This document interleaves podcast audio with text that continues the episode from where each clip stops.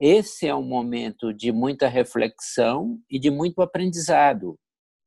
Eu acho que terminando, passando essa fase mais aguda, e não sei quanto tempo nós vamos permanecer nesses isolamentos intermitentes e tal, nós vamos ter que repensar a saúde, o seu financiamento, o que é uma prática seguro, como é que eu calculo um contingente para um hospital,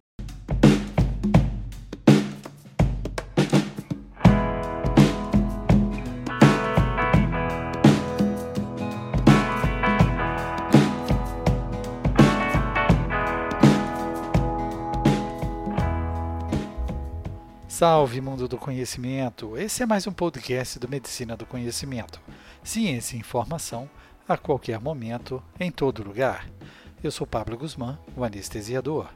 E como compartilhar é multiplicar, seguimos com as dicas de conhecimento, entrevistas com notáveis de vários assuntos da atualidade.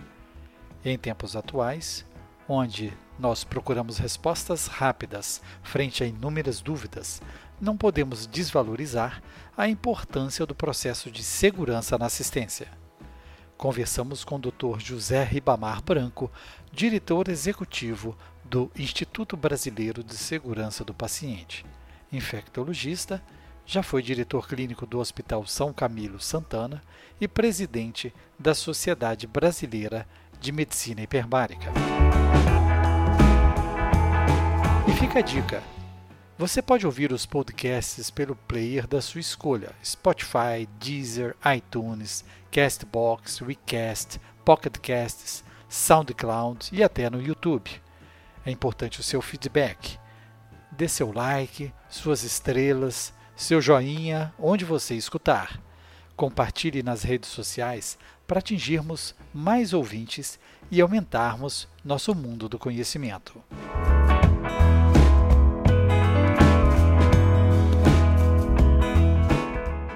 Doutor Branco, obrigado pela sua disponibilidade em conversar com os ouvintes do Medicina do Conhecimento. Olá, tudo bem? É um prazer estar conversando com a Medicina do Conhecimento. O Pablo é uma pessoa que eu tenho grande estima por ele ser uma pessoa que dissemina o conhecimento aí nessas ferramentas que ele utiliza. E parabéns pela iniciativa. E nesse momento é muito importante a gente estar ouvindo diferentes opiniões sobre a situação atual. Muito obrigado, doutor Branco. É comum traçarmos um comparativo entre os cuidados na saúde e a aviação, correlacionando principalmente as duas áreas sobre uma ótica de segurança. Quando pensamos em aviação, logo lembramos dos checklists. O que podemos dizer sobre trazer para a nossa prática médica todo o rigor e preocupação com a segurança da área aeroespacial? A indústria da aviação ela trouxe um grande, ela é um grande benchmark para a saúde, porque a saúde tem ainda processos muito não seguros e a aviação traz isso muito. E um dos exemplos que a aviação ajuda muito a gente é o checklist, porque em muitas situações a gente usando isso, a gente consegue ter uma melhora importante dos nossos processos. A segurança é uma coisa na, na aviação que faz parte do DNA dessa indústria. Infelizmente, ainda a gente não tem a segurança do paciente como uma, no DNA da indústria da saúde. Nós estamos caminhando e nesse momento dessa pandemia nós mostramos o quanto é frágil essa cultura de segurança, é, a quebra de barreiras que, for, que são importantes, a gente acaba não seguindo. Eu vou te dar um exemplo simples que eu costumo brincar. Você só você só tinha medo de uma coisa na no hospital, quando internava tuberculose. Todo mundo se paramentava, pedia uma uma máscara rapidinho, luva, tudo e ninguém quebrava a barreira quando é tuberculose. Quando a gente tem uma bactéria multiresistente ou outras doenças, ninguém se preocupava com isso. Agora, diante do Covid-19, houve uma preocupação tremenda. Todo mundo começou a pensar em lavar as mãos, em usar os EPIs de forma correta. E aí a gente vê da dificuldade de se fazer isso constantemente. a forma como o profissional de vez em quando coloca a mão na boca, coloca a mão na máscara de forma. Quando a gente fez o treinamento do ebola, naquela época que se pensou que ele ia disseminar, a roupa que se colocava e a, na maneira como você colocava, e na hora que você retirava, você quebrava várias barreiras. Então, isso é uma das grandes dificuldades desse momento. E em um momento tão complexo, onde buscamos aplicações clínicas para melhor remediar o momento da pandemia, haveria uma opção para implementarmos testes clínicos de formas mais ágeis ou deveríamos respeitar o rigor científico? Pablo, você fala uma coisa que é o dilema de todo mundo. Primeiro, as pessoas, é, todo mundo espera que haja um milagre e que a gente tenha um remédio ou uma vacina ou algum tratamento fantástico que faça com que a gente volte à nossa vida de 2019. Isso é impossível. O coronavírus ele vai mudar o novo modelo de relacionamento, de trabalho, vai dar uma, vai revolucionar o sistema de saúde como um todo. O ser humano, Pablo, ele teme quatro coisas: perder o controle sobre a sua realidade. Então esse é um dos momentos que a gente vê que a gente não tem domínio sobre nossa realidade. Hoje a gente não sabe como estará o nosso negócio daqui uns meses, se nós vamos estar empregados, se o sistema vai ser uma catástrofe, como vai ser o futuro dos nossos filhos. A gente não tem o controle desse momento. E quem fica doente e com esse isolamento que a gente pratica, que a gente precisa discutir depois um pouco, o medo de ficar sozinho é um dos o segundo que o ser humano teme muito. Então você ficar isolado lá naquele dia, se você tem conhecimento, o sétimo e oitavo dia da doença que você pode complicar é 24, 48 horas que não passam. E você também, o terceiro, você começa a duvidar de si mesmo e dos seus propósitos. O quarto, que é o medo de morrer, o medo da morte. Então, nesse quadro, hoje, a maioria das pessoas estão, assim, mesmo profissionais de saúde, mesmo gente que você admira, que tem um conhecimento, de vez em quando se colocam que vai haver uma solução mágica. Mas, infelizmente, não, Pablo. Por quê? Porque esse, o coronavírus ele tem uma disseminação muito rápida. Eu estou falando que uma pessoa contamina cinco pessoas. Quando eu estou no transporte público de grande mar, no horário de pico, eu tenho uma disseminação muito rápida. Por isso que está se fazendo esse isolamento social. É a única forma da gente barrar. 80% das pessoas são assintomáticas. Então, eu tenho aí uma situação que eu nunca passei numa situação tão terrível, porque quando a gente analisa as gripes, as gripes são sazonais, ela é no inverno em cada extremo, né? No Ocidente, no Oriente, e agora esse vírus se adapta tanto ao frio como ao calor. E isso pegou o mundo totalmente de surpresa e que mesmo o, o, o, presidente dos Estados Unidos está sendo muito criticado porque ele teve informação desde janeiro que isso ia ser catastrófico a pandemia e ele retardou muito a tomar as medidas, tanto que ele só tomou em março e hoje nós, vendo, nós estamos vendo a situação de Nova York. Mesmo no país mais rico do mundo, não existe um tratamento efetivo. Então, por quê? O que, que a gente precisa hoje, Pablo? A gente precisa de isolamento social, no primeiro momento, para achatar a curva. Segundo, eu preciso testar em massa. Eu preciso saber como é meu perfil. Eu só testo hoje no Brasil em pacientes graves, em pacientes que estão para morrer. E mesmo assim com atraso. E eu preciso ter leitos de terapia intensiva suficiente para todo. Então, nesse cenário, os planos de contingência que a gente pensava há um mês, dois meses atrás, ele se mostrou, se mostrou catastrófico. E aí nós estamos hoje numa dúvida, querendo que haja milagre, que vai aparecer. Não. O que, que temos de evidência até agora? Nenhuma medicação se mostrou superior, nenhuma medicação modificou. Agora a gente sabe que alguns grupos de risco vão morrer mesmo. Você, se você olhar bem os números da Itália, 94% das pessoas que morreram tinham pelo menos uma comorbidade. Então, a comorbidade é um fator. Então, houve uma concentração muito grande e na cidade, na Lombardia, onde houve o maior número de casos na Itália, antes, duas semanas antes da epidemia começar, nós tivemos lá a comemoração do time do Milan, que foi campeão. Isso aí misturou muita gente. O mesmo fenômeno a gente assiste em Lusiânia, nos Estados Unidos, em que houve um evento lá para comemorar, um evento que espalhou rapidamente. E aí, quando eu analiso as situações como de Nova York e Lusiânia, você vê que quem tem, quem está morrendo são negros, afro-americanos e hispânico.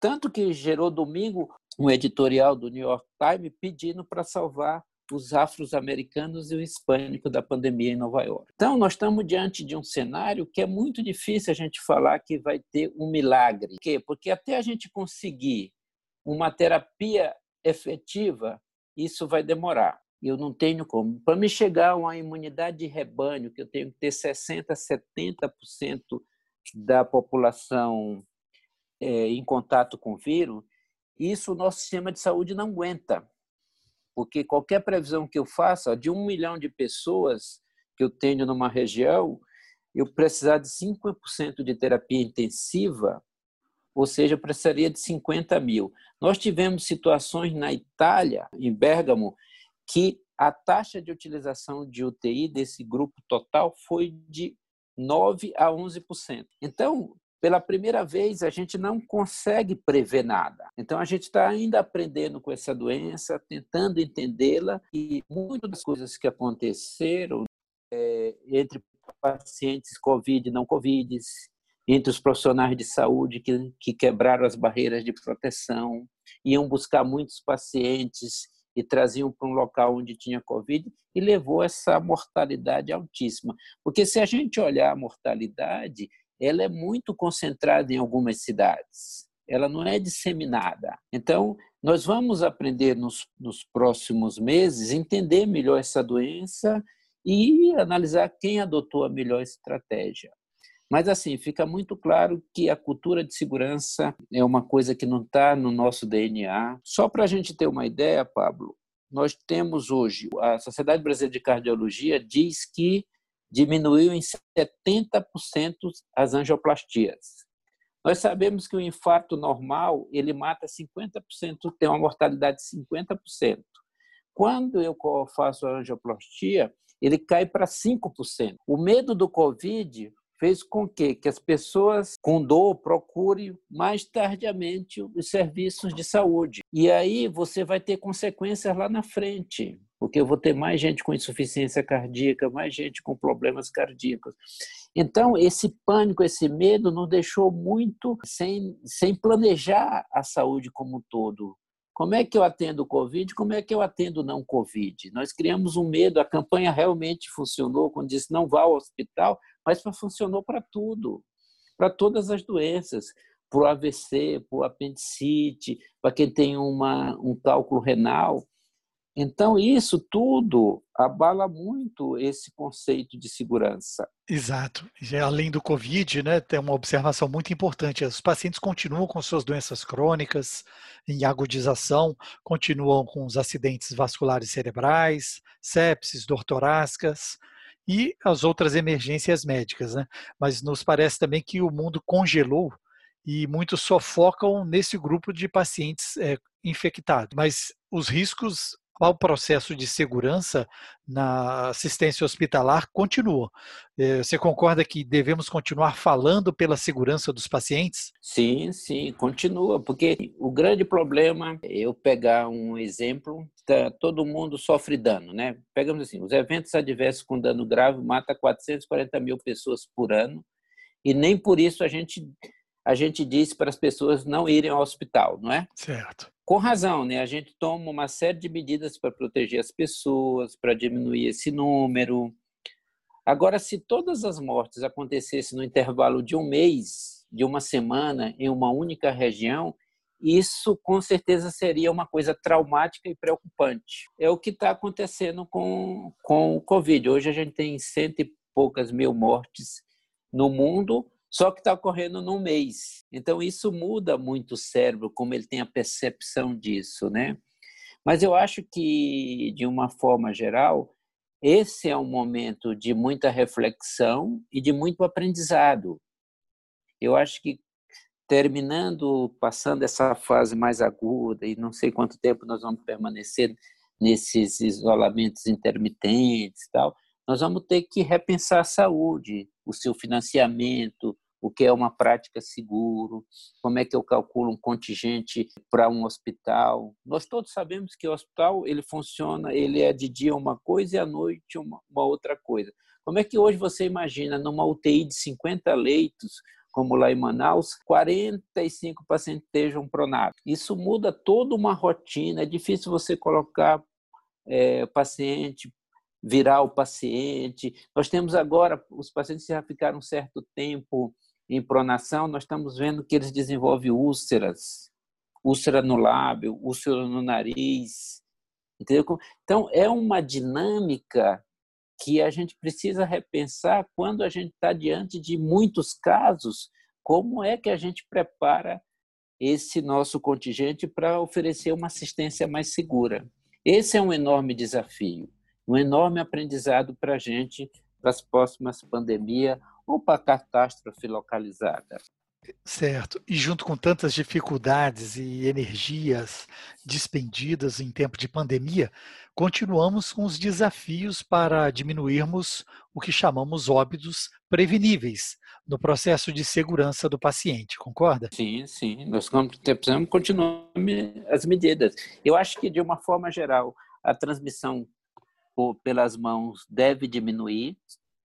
Eu acho que é um, é um dos benefícios da, da pandemia. A gente está lavando muito mais as mãos. Isso ajuda nos pacientes, principalmente que precisam fazer curativos, a transmissão de bactéria multiresistente. Eu acho que isso foi um ganho. Mas, assim, a gente precisa melhorar os nossos cuidados com pneumonia relacionada à ventilação mecânica, a gente precisa estudar a mortalidade desses pacientes. Porque tem uma coisa, Pablo, nessa epidemia que a gente já tem alguns sinais, por exemplo, o paciente que de Nova York, a população tem uma renda nem sempre tão grande. Então, ou ele não tem plano de saúde, ou ele tem um plano de saúde que ele precisa desembolsar um certo dinheiro para pagar a conta final. E eles demoraram muito aí para os hospitais, além do colapso do sistema de saúde como um todo.